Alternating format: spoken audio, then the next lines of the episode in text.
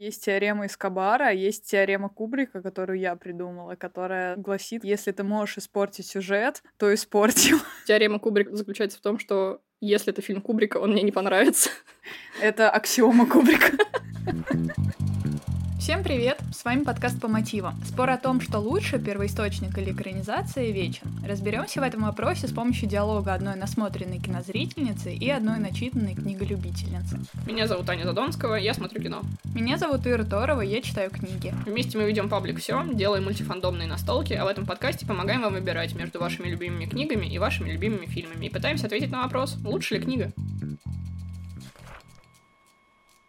Сегодня, Анна, мы поговорим с вами про книгу Ирвина Уэлша «Дерьмо» и про одноименный нет, не одноименный в российском переводе. Ну, только в российском. Так-то все-таки одноименный, технически. Ну, да. Ну, скажем так, и про фильм «Грязь» 2013 года. Но русский период отображает, насколько профильтровали дерьмо Ирвина Уэлша перед тем, как вынести его на экраны. В этот раз у нас не будет эпиграфа, потому что я очень хотела взять несколько цитат, но они все настолько избиты и настолько очевиднейшим образом напрашиваются на эпиграфы, что я не смогла выбрать, и мне вместо этого пришла на ум цитата Филатова из Федот Стрельца, когда ведьма говорит «Куды целебнее меду, хоть по вкусу и не мед». Это мне очень навеяло эту книжку, потому что после прочтения ты вроде бы как сидишь и обтекаешь, но ну, только медом скорее, там, а не там, дерьмом. Там в целом вся цитата про заячий помет подходит. Он ядреный, он проймет. Да, да, да. Поэтому у нас сегодня не очень типичный эпиграф был. А я-то готовилась, хотела сказать, что дерьмо твой эпиграф.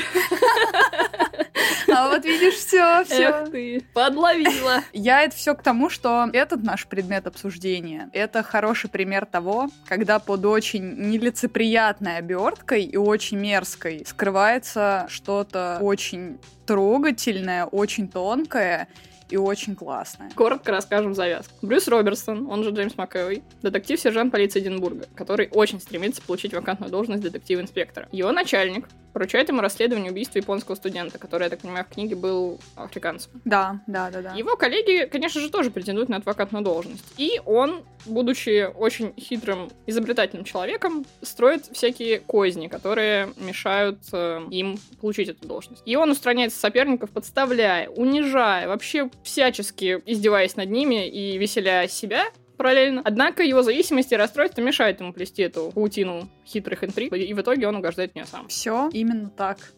Но... Но... Но лучше. Но совсем по-другому, как ни странно. Эту книгу написал Ирвин Уэлш, культовый совершенно шотландский писатель, и, как его очень пафосно называют, певец химического поколения, эпичный мужик, который написал не только книгу «Дерьмо», но еще и «На игле». Еще у него самое известное это продолжение «На игле» порно называется, и «Кошмары Аиста Марабу», и «Экстази» с Эйсид Хаусом куча потрясающих совершенно и очень популярных романов. И он, конечно, наиболее известен тем, что он в своих книгах описывает не только обычно шотландский быт 20 века, но еще и касается социальных проблем и безработицы, и произвола властей, низкооплачиваемой работы, наркотиков, самая главная тема, и жилищных реформ, самых разных вопросов. И самое смешное, что в России все его самые важные работы сейчас не издают, потому что в большинстве из них присутствует, присутствуют наркотики угу. как самая важная тема. Да. Интересно, нам надо сделать дисклеймер, что мы не пропагандируем наркотики? Не знаю, не знаю. Наверное. Но если что, мы не пропагандируем. А он сам употреблял? Ты его биографию не читала? Я, конечно, читала его биографию, и суть в том, что «Трейнспотинг» на игле полностью автобиографичная книга. Как он сам говорил, из всей компании его друзей, с которыми он тусил в юности, он единственный, кто остался в живых. То есть большая часть из них умерла от СПИДа или еще ну, от... То есть в фильме все гораздо более радужно. Ну, в фильме тоже, так скажем, спасся-то только один в итоге. Действительно пришел к чему-то. Ну так. Кстати, про «Трейнспотинг». В книжке «Дерьмо» Уэлш, конечно, очень классно прекрасно высмеивает сам себя. Там есть такая цитата. И что, по-твоему, теперь это называется искусством? Возьми хотя бы того недоумка, который пишет, как он сам и его дружки принимали наркоту. Конечно, теперь он уже не колется, живет на юге долбанной Франции и втюхивает либералам свою блевотину. Хорошо. Да, такая прям подколочка очень приятная. А что с фильмом? Режиссером стал Джонас Бейрт. Бейрт, Байерт, я не знаю.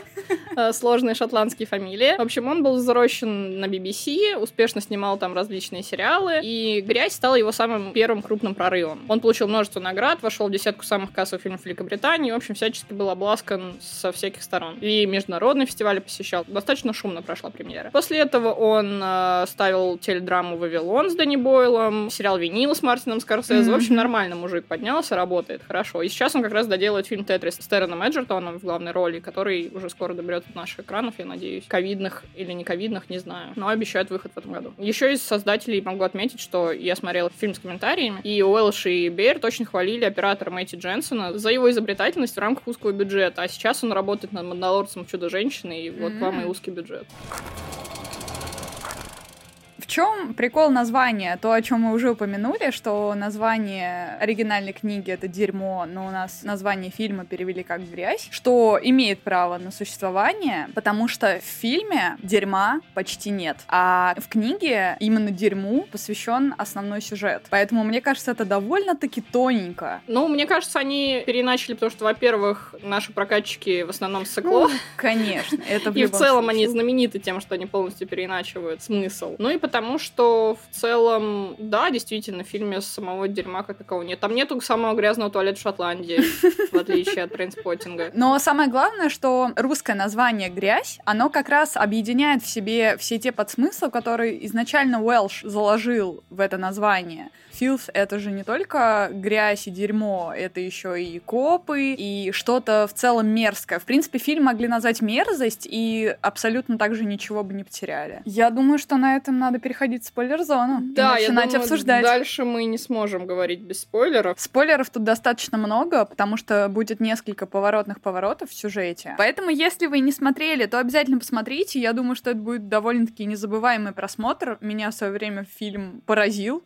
приятном смысле. И игра Макэвая меня там просто сразила на повал. Поэтому я очень рекомендую вам фильм. Если вам очень зайдет, то, конечно, прочтите еще и книгу обязательно. Она даст дополнительные смыслы этой истории. Да, я считаю, что тот факт, что книга более полная и детальная, не отменяет того, что фильм все равно очень красочный, интересный, захватывающий и точно достоин вашего внимания. Если вы, конечно, не прям совсем уж неженка. Все-таки там есть пара обидных моментов. Можете тогда просто посмотреть в русском дубляже, потому что там все это срезали Да, да. Спойлеры? Спойлеры. Что самое главное в различии этого фильма и книги? Глист. Одно из главных различий. Что еще? Очень главное. Это оно. Но я изначально, наверное, хотела бы рассказать о своем впечатлении о Брюсе, нашем главном герое, потому что персонаж, конечно, очень заслуживающий внимания, и мне прям больно представлять, как же Уэлш это все придумывал и писал. Персонаж просто... Отбитый. Вообще бесподобный. Мне кажется, любой самый отбитый персонаж Игры престолов условный не дотягивает ну, а до кто, него. Ну а кто там самый отбитый был? Был Рамси. Да. Ну и чего? Он был менее изобретательный. Пытался играть со своими жертвами, но он все равно как бы не делал настолько это тонко и изящно, на мой да, взгляд. Да, да, Брюса Робертсона мало кто дотянет. Мне очень понравилось, что, как и во многих самых неприятных, наверное, книгах, тебя Уэлш никак не бережет. Любая вещь, которую Брюс хочет сделать и делает, будет настолько смачно описана, чтобы тебе физически было неприятно и некомфортно. Так такое дерьмо фильм даже побоялся бы, скорее всего, передать, потому что это было бы отвратительно. Мне очень нравится, что Брюс очень самоуверенный герой. Он абсолютно уверен в своей правоте на все сто процентов, но при этом он, естественно, самого себя и окружающих этим самым обманывает. И это возбуждает к нему интерес и даже какую-то симпатию пробуждает, потому что очень интересно следить за таким персонажем, который всегда прав. А, ну, все-таки, как ты правильно сказала, он считает, что он всегда прав. Да, конечно. Начнем с этого. Во-вторых, то, что у него благородные порывы, его не оправдывает. Потом в целом сопереживать ему иногда трудно. Я, кстати, вообще не ну, верю ну, в то, что благородные порывы у него есть. Мне кажется, что это все ну, игра. Нет, мне кажется, что он действительно очень хотел вернуть жену, просто он пытался этого добиться мерзкими методами, всеми методами, доступными ему, как полностью отбитому человеку, полностью перепутавшему, где какая страна морали и вообще где берега. Мы вернемся к жене. Я сейчас просто не хочу уезжать на эту тему скользкую дорожку жены. Потому что здесь тоже есть явно большое отличие именно в том, как создатели подают Брюса и его мотивации на мой взгляд, они в книге несколько другие. Что мне еще понравилось? Что так как Брюс, очевидно, социопат и психопат, все сразу в одном флаконе. Всякий пат. Нравится, что Уэлш это передает двумя чертами основными. Во-первых, у него регулярно случаются панические атаки, и мне кажется, что в фильме тоже было такое. В фильме они это передавали его видениями, когда ему вдруг внезапно в виде животных они мерещились. Очень страшно. Во-первых, начнем с того, что звуком тебя сносит просто с кресла, когда ты смотришь этот фильм, прям бьет. Я каждый раз подпрыгивала когда он кого-то видел. Поэтому у меня были панические атаки, пока смотрел этот фильм. Ну, все правильно, так должно было быть. И второй факт, у него экзема, причем явно на нервной почве. это как раз отражение его постоянных козней. Он постоянно живет на стрессе, все время на каком-то, блин, острие атаки пребывает. И из-за этого у него проблемы еще и физиологические начинаются, которые явно психосоматические. И все это отражает его как психопата, нервного, и я бы сказала, что он, наверное, еще на нарцисса. Сюда же, в догонку к диагнозам, еще, на мой взгляд, он явно забивает свои проблемы едой, потому что он жрет все, что не приколочено, и с появлением паразита в его желудке все это только усугубляется. То есть у него основные две вещи, которыми он старается забыться, кроме наркотиков, это, на мой взгляд, секс и еда. Вполне две очевидные вещи, которыми большинство свою депрессию забивают. Причем и секс, и еда у него явно очень неумеренного количества и очень скверного качества. И в чем прикол про паразита? Где-то к середине книги внутри Брюса заводится червь, который абсолютно такой же ненасытный, как его хозяин. Я точно знаю, что некоторым кажется эта деталь лишней, и что это какая-то просто побочная линия, которая по фану, но, на мой взгляд, она очень значительная в книге. Ну, говорят же, что питомцы похожи на своих хозяев. А он же ведь обожествляет Брюса как своего хозяина, но при этом он как будто говорит читателю все то, что сам Брюс боится сказать, и то, что он боится признать даже самому себе. Все моменты про жену, все флэшбэки самые жуткие, когда мы узнаем, как же Брюс стал таким монстром, они идут не от Брюса, они идут именно от червяка. Откуда-то настолько изнутри, куда он все это все эти годы запрятывал, но так и не может отскрыть от тебя. Но насколько он прогнивший человек, что даже его голос совести — это глист.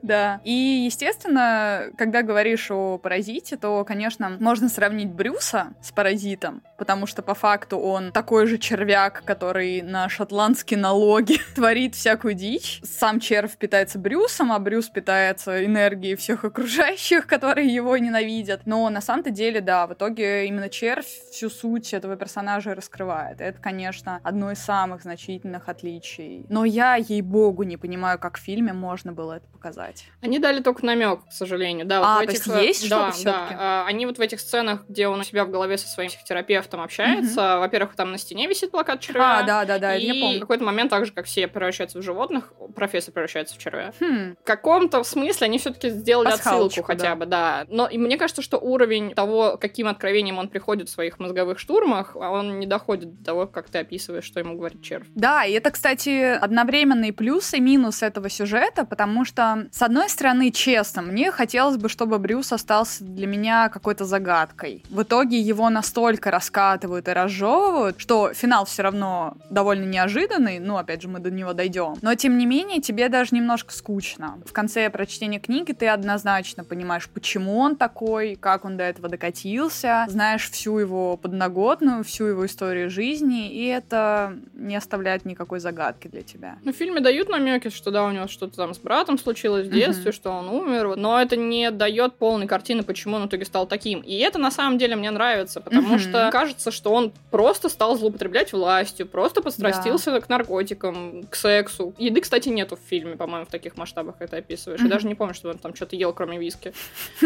Раз уж я говорю про кино, я расскажу про МакЭвой немножко. Фан факт. Джеймс МакЭвой умеет блевать по команде, по желанию. И блюет в кадре он сам по-настоящему. Ему бы на минуту славы.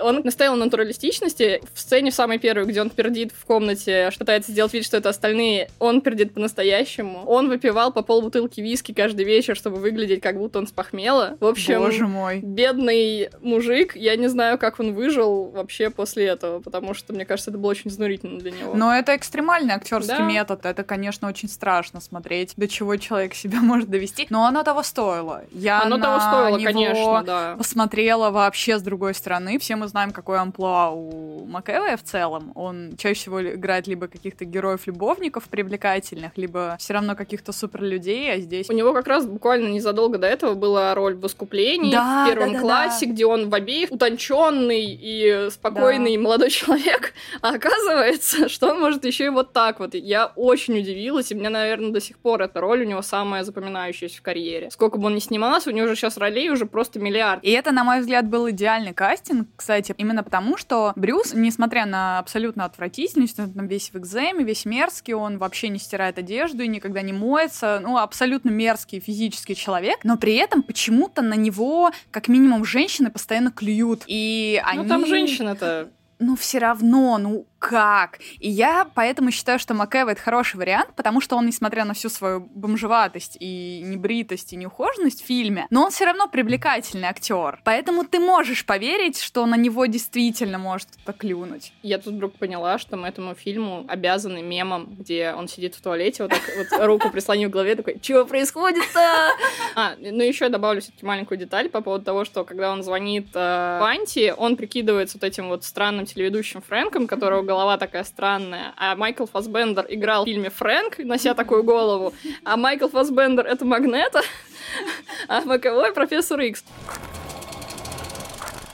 Почему хочется, несмотря на всю мерзотность, Брюсу как-то сопереживать? Потому что смешной. Во-первых, потому что он смешной, во-вторых, потому что он очень целеустремленный. Он настолько все делает во имя цели. Такие моменты, которых, по-моему, кстати, в фильме не было, к сожалению, потому что было бы очень прикольно. Помнишь ту сцену, где он заставляет девчонку себе минет делать, когда он Мгм. достукивает ее с наркоторговцем? Суть в том, что в книге он это делает не для того, чтобы над ней поиздеваться. Ну, и, на- и поэтому тоже, конечно. Но суть в том, что он знает ее отца, а отец знает прошлое Брюса. Он знает, что он из шахтерской семьи и вообще знает довольно много о нем. И он это делает исключительно, чтобы отомстить ее бате. То есть даже не просто по приколу, он настолько продуманный. Это все равно вызывает восхищение у тебя, когда ты следишь за таким персонажем. Он абсолютно мерзкий и ужасный, и в жизни ты бы, скорее всего, только мог бы харкнуть ее сторону. Но, блин, как же круто за этим следить, за этими играми. И как грустно потом наблюдать, как у него эти игры рассыпаются из рук, Да, когда он да. слишком перебарщивает с наркотиками и алкоголем. Ты так хорошо играл, чувак, у тебя все могло получиться, но ты в итоге все обидно. Обидно. Провалилась как табуретка под ним.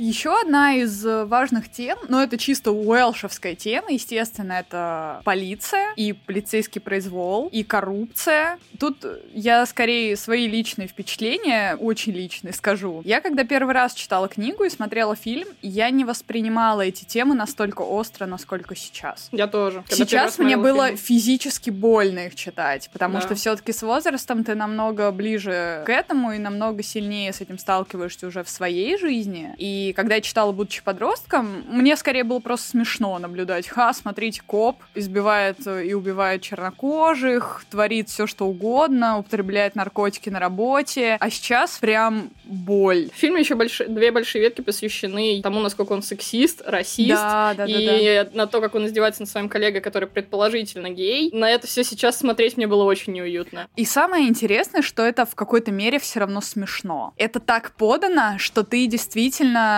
можешь понять этих людей, во-первых. Именно не принять, а понять, как они мыслят, в какой парадигме они выросли и почему они такие. Но да, очень больно. Да, но, во-первых, мне кажется, что таких фильмов мы больше не увидим, потому что все-таки сейчас такое, мне кажется, не могут снять. Я не верю в то, что сейчас могут допустить такую этику на площадке и риторику в целом у фильма, даже в э, критическом ключе. Да, но с другой стороны, тебе показывают все это исключительно с плохих сторон. Или ты думаешь, что все равно заканчивали бы? Вот вопрос. Вопрос. С одной стороны, все-таки, естественно, любой фильм, как бы ты там ни критиковал, что бы не было, все равно найдется кто-то, кто попросит отменить, как у нас сейчас просят отменить все что угодно. Да. И я надеюсь, что, естественно, этого не будет. Вопрос просто в том, будут ли прислушиваться к этому создатели кино. Потому что все равно, естественно, будут всякие независимые французские режиссеры, которые будут снимать все что угодно. И от этого мы, слава богу, никуда не уйдем. Я очень надеюсь на это. Но это все должно быть какой-то очень дозированной все-таки сейчас доля, потому что ну, вот мой организм не все воспринимает уже. То есть, если уж я, которая смеялась над этим, как последняя скотина раньше,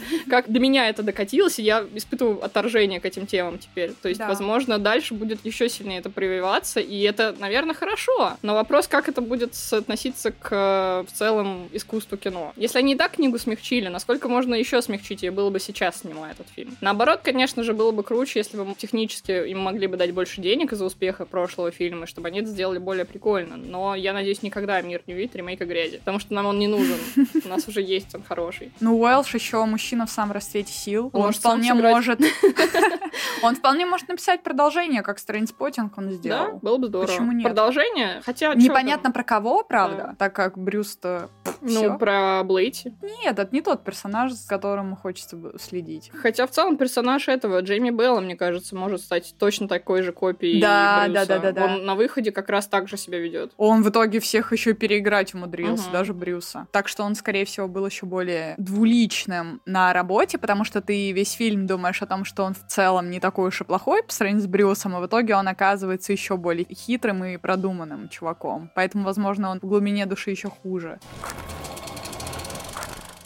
А в книге тоже куча отсылок к Кубрику, да? Нет. В фильме их вагон. А, например. Space, где он разговаривает с профессором, М. выполнен как комната, которая была в «Космической Одиссее». Э, У начальника на стене висит постер «Космической Одиссеи». Психотерапевт предлагает таблетки, на которых написан номер, который на одну цифру отличается от того, что был в «Заводном апельсине» Мгм. и «Космической Одиссее».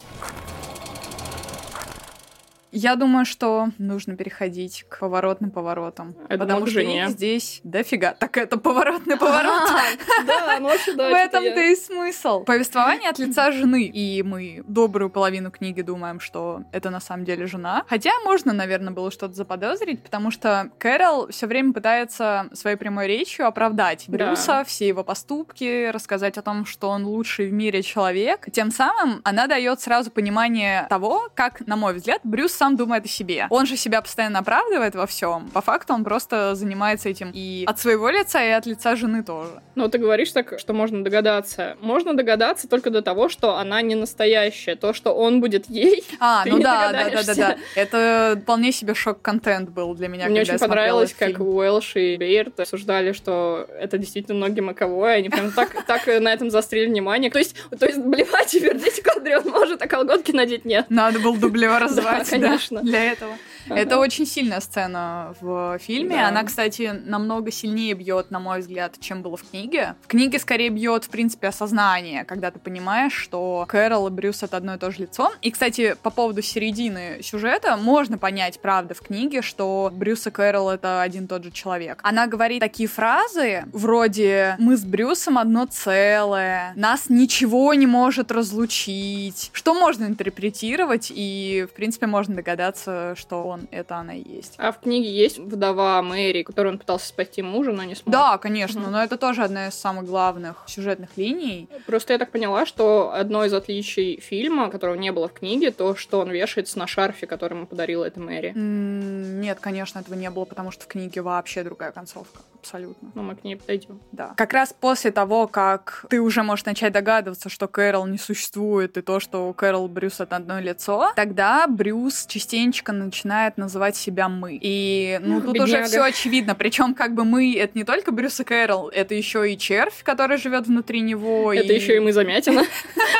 многое, много личностей, много личин у Брюса. И, кстати, говоря про Мэри, мужа которой он попытался спасти, такой тоже довольно-таки тоненький момент. С одной стороны, это раскрывает хоть одну хорошую черту в Брюсе. С другой стороны, на мой взгляд, в фильме это настолько слащаво показано, чуть-чуть переборщили. А мне кажется, нет, как раз на контрасте это играет, что это единственная вообще ниточка, которая могла его вытянуть, потому что видно по нему, что он действительно не знает, как себя с ними вести, он полностью полностью опешивает перед ним, потому что в первый раз перед ним что-то светлое вообще в жизни оказалось. И мне очень понравилась эта сцена в магазине в конце, где он видит mm-hmm. свою жену, которая уходит уже с любовником. И как раз, кстати, тоже на тему расизма они добавили, что, ну, на мой взгляд, это лишнее отражение того, насколько он расист, именно потому что он так обращает внимание на то, что он чернокожий. И в этот момент тут же мимо него проходит Мэри с сыном. И вот, куда мог бы прийти его персонаж, но он закончит так, как он закончил, к сожалению. Не вытащил его этот лучик света. Линию с Мэри вообще сделали намного более значительной в фильме, на мой взгляд. В книге она, если нужна, только для того, чтобы показать Брюса более человечным, чем ты видел его до этого. И она не влияет настолько сильно на сюжет, как в фильме. В фильме полностью переосмыслили ее линию.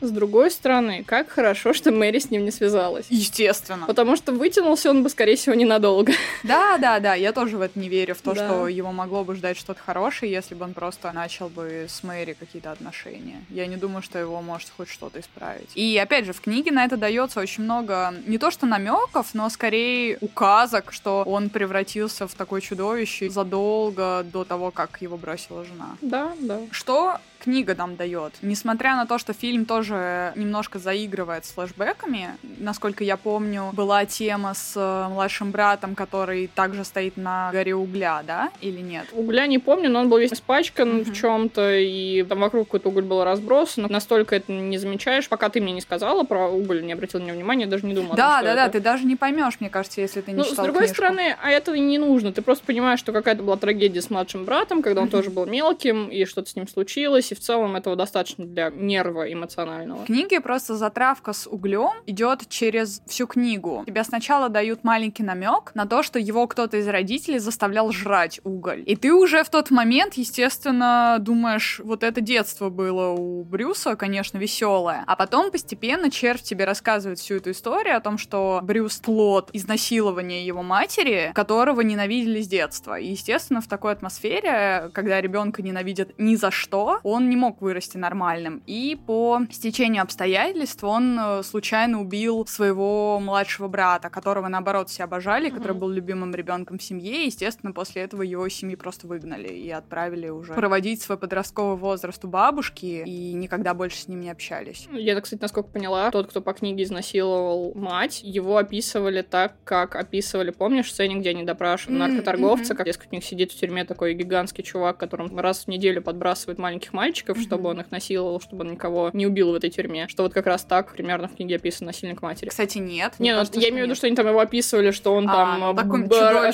Да, что он там да. Э, насиловал коров в какой-то деревне, обломал им все рога, там да, вот такого плана. Да. Ну, да, так описывают насильника матери Брюса, но при этом... А, кстати, в фильме это было? Он вообще видел своего отца? Нет. А, это только в книге, значит, сцена. Да, в книге он приезжает в тюрьму к своему отцу, он там абсолютно не то, что психопат, а там действительно сумасшедший человек, от которого угу. Брюс, скорее всего, явно унаследовал генетически психопатию. Независимо от того, в каких он рос условиях, мне кажется, что это все равно рано или поздно проявилась бы шизофрения и другие вещи. И он видит, что это просто старик. Не чудовище, не угу. то, как он себе его рисовал, это просто обычный сумасшедший дед. Угу. В тот момент он разочаровывается уже окончательно. И сам Брюс, скорее всего, примерно так и закончил бы. В тюрьме, абсолютно безумным, и которого никто никогда не придет навещать, потому что он никому совершенно не нужен. И как же он закончил в книге? В книге концовка поворачивает весь сюжет вверх дном. Суть в том, что когда ты всю книгу ненавидишь Брюса, потом тебе начинают рассказывать флешбеки, прояснять какие-то моменты, и ты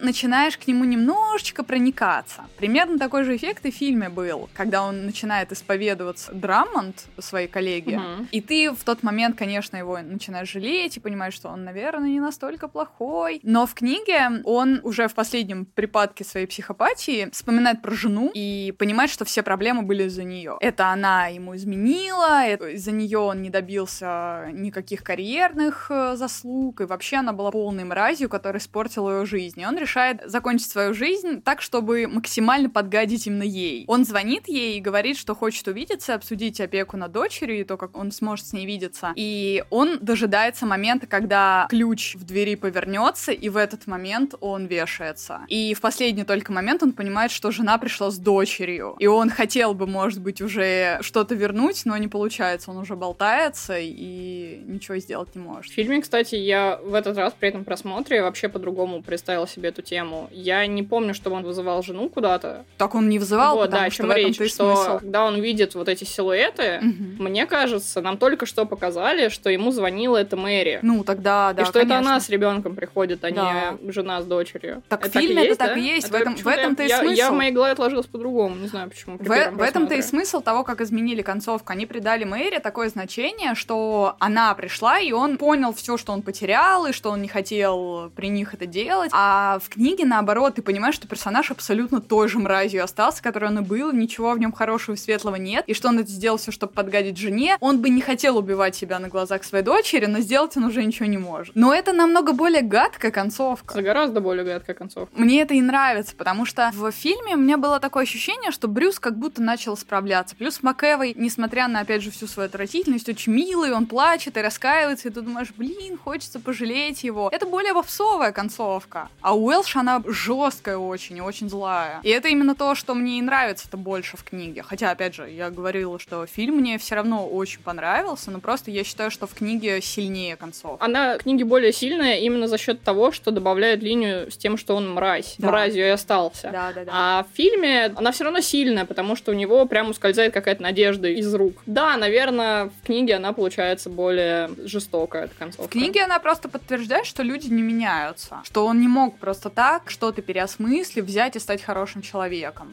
Плюс, помимо флэшбэков с братом, в книге есть еще очень грустная линия с его первой девушкой, которая убила молнией. Ну, это, естественно, добавляет еще одну психологическую травму. Я даже не знаю, насколько печальная судьба у него. Все, что могло пойти не так, пошло не так с самого его рождения. Плюс тут, кстати, еще одна социальная проблема поднимается, что его матери не дали сделать аборт. Именно из-за того, что Шотландия все-таки довольно-таки верующая страна и довольно строгая, особенно в те годы. Она хотела сделать аборт, но ей не позволили это сделать. Иначе вообще всех этих проблем могло бы и не существовать. Вот опять-таки сейчас, когда это сейчас перечитываешь и думаешь о том, как у нас собираются закон менять, как в Польше сейчас ситуация, и ты такая Да, сидишь, да. смотришь на это все.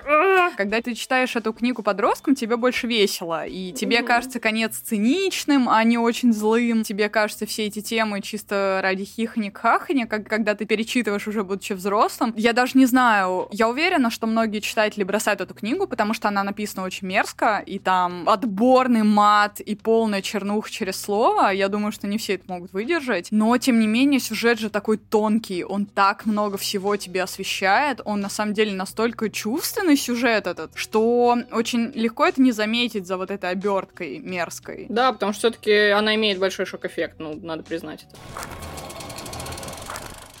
Чем смысл того, что концовка такая, какая она есть у Уэлша? В том, что мало того, что люди не меняются, и мне кажется, что это просто очередное подтверждение того, что Брюс именно клинический психопат. Он не просто плохой человек, он действительно генетически и приобретенно все то, что с ним происходило за жизнь, он действительно психопат. И если Брюса ребенка еще жалко, то вот Брюса взрослого тебе при прочтении уже не жалко совершенно, потому что у психопата раскаяния не бывает. Но у него просто в жизни все сошлось. У него были генетические предпосылки, и жизнь его помотала. И потом он сам еще сволочью просто стал уже, просто Да. потому что он хочет им быть. Да. И это, конечно, жесть. И суть в том, что он не должен понимать, что он делает что-то плохое. Вот как по мне, это, Да. как я вижу этого персонажа, он не должен этого осознавать, потому что у него другие сбитые моральные границы, моральный норм. И МакЭвой как раз это очень хорошо отыграл, на мой взгляд. У него прям видно, что у него азарт именно в том, чтобы местами напакостить. И при этом, когда он сталкивается с этой светлой нитью с Мэри, у него происходит не то, что он хочет к ней потянуться, а у него просто полное непонимание, что это такое. И мне как раз вот эта деталь очень нравится в фильме. Да, я согласна. При этом нам ни в книге, ни в фильме толком ничего не говорят про то, как он вообще жил с женой. И Мгм. интересно, как так получилось, как они сошлись и как и проходила ее жизнь с ним. Я Да. думаю, что Брюс даже по большей части и не помнит этого. Вроде бы по книге прошло всего несколько месяцев с того момента, как жена ушла, но тем не менее такое ощущение, как будто ее в его жизни никогда не существовало. Как будто она вообще придумана была изначально Мгм. им, и на самом деле он был одиноким таким вот и несчастным всю жизнь. А Это тоже такая загадочка, которую можно оставить на зрителя. То есть ты можешь подумать, что вот она там родила, и все это время она была не с ним. Да, да, да, да, да. Он просто всем рассказывал и придумал, что вот у него растет дочь. А может быть, она ушла три дня назад, откуда ты это знаешь. Да, и Это это, очень круто, да. очень интересно. Короче, Я думаю, можно закругляться. Я этот сюжет, конечно, обожаю. Так тут много всего, так все классно подано. Ну, плюс я, в принципе, тут уже, по-моему, даже по тем выпускам, которые мы записали, можно понять, что я люблю именно грязищу в книгах. Ты в каком-то, по-моему, в третьем, что ли, выпуске просто... Про дьявол всегда А, здесь. во втором, значит, да, ты- Да. Ты, рекомендовала дерьмо, жопу и черви. Прямо такой набор был примерно. Да, да. Я сейчас, кстати, порекомендую примерно то же самое. Здесь мне сама атмосфера очень напомнила, во-первых, книги Буковски, особенно «Женщины», наверное, его книгу, где он как раз описывает свои любовные похождения. А я помню у него тот хлеб с ветчиной, который тоже Да. очень мерзкая книжка. Но хлеб с ветчиной там- более светлая все равно, на Ну, мой взгляд. Да, но все равно именно по мерзости описаний. Там Да. очень много именно каких-то мелких Натуралистичных противных таких, штук, да. бытовых вещей очень противных. Я, конечно, еще порекомендую американского психопата Брэда Истона Эллиса. тоже. Здесь, кстати, очень много параллелей, вплоть до того, что Брюс очень много рассуждает о музыке, которую он слушает в своих бесконечных разъездах по работе. И у американского психопата тоже были целые главы, посвященные исключительно музыкальным альбомам, и в фильме это тоже очень круто показали. Я бы, конечно, еще сравнила с «Заводным апельсином» и, в принципе, с И с фильмом. Да, потому что очень похоже по стилю, очень похоже по языку и по приемам, очень много отсылочек. Я думаю, что еще можно сравнить все-таки с Палаником. С бойцовским клубом, конечно же, да. Не знаю, насколько вообще с бойцовским клубом, но я считаю Паланика намного более слабым писателем, чем Уэлш. Но, тем не менее, по атмосфере, по драйву, особенно, кстати, помнишь те все моменты, где они проект «Разгром» создавали уже? Вот Мгм. это динамичные, интересные моменты, они, мне кажется, здесь один в один. Фильм, кстати, да, он идет всего полтора часа, и он такой динамичный. Это было так приятно посмотреть именно потому, что фильм очень плотный, связанный между собой. Каждая сцена прям буквально ощущение чуть ли не райтовского монтажа, когда у тебя сцена перетекает одну в другую. Да, да. И это так приятно смотреть. Еще я отмечу, естественно, естественно, транспортинг. И еще фильм «Стыд» с Фассбендером. Мгм. Не только, опять-таки, потому что я думала про Фассбендера, но и в целом тоже такой саморазрушительный фильм про человека, который портит себе жизнь. И окружающим. Да. Ну что, говори, давай, говори. Ну давай. Чего Да, же ты ты ждешь? повернуться еще ко мне спиной, такая, давай, втыкай мне кинжал. Я считаю, что при всех достоинствах фильма все-таки Уэлша намного злее, намного правдоподобнее и намного поэтому сильнее книга. Сам Уэлш говорил, что он вообще не представляет себе, как экранизовать эту книгу. Да, а они как-то так- сделали. И в целом сделали очень достойно. Я считаю, что это замечательный фильм, но, к сожалению, К сожалению, книга, книга, сегодня выигрывает. сильнее. Как бы мне не больно это было говорить. Поэтому, если вы смотрели фильм, а я уверена, что вы смотрели, потому что он просто гремел в момент своего выхода. Я отлично помню, как у меня все знакомые ходили на него в кино. И если вы смотрели фильм, и он вам понравился, то я очень рекомендую прочитать книгу. Во-первых, потому что она даст дополнительные мысли для анализа и всякие приколюхи. И просто напомнить себе заодно атмосферу вот эту безумную, которую создал Уэлш в своей истории. Ну, не печалься. Ну, 5-5, Ира. 5-5, наконец-то! Следующим выпуском мы будем разбирать книгу Анны Тот после и фильм одноименный, какая-то, блин, ужасная, странная подростковая мыльная драма. Так что я думаю, что снова будет 0-0. Ну, шансы есть. Вот, но, но я теперь очень хочу выбить обратно балл фильма. Я буду хвалить его как только невозможно. Буду предвзятый. Ну нет, на самом деле, да, это мы анонсировали сейчас наш следующий выпуск. Также мы хотим вас снова попросить подписываться на нас везде, где только можно. В Телеграме, в Твиттере, Патреоне, если вы готовы нам заплатить немножечко денежек. Слушать нас на всех вам удобных платформах, таких как Apple Podcasts, CastBox, Яндекс.Музыка, ВКонтакте. И обязательно слушайте наши следующие выпуски, оставляйте нам отзывы, лайки и репосты друзьям. Замечательно было сказано. Всем большое спасибо за прослушивание. Всем пока. Пока!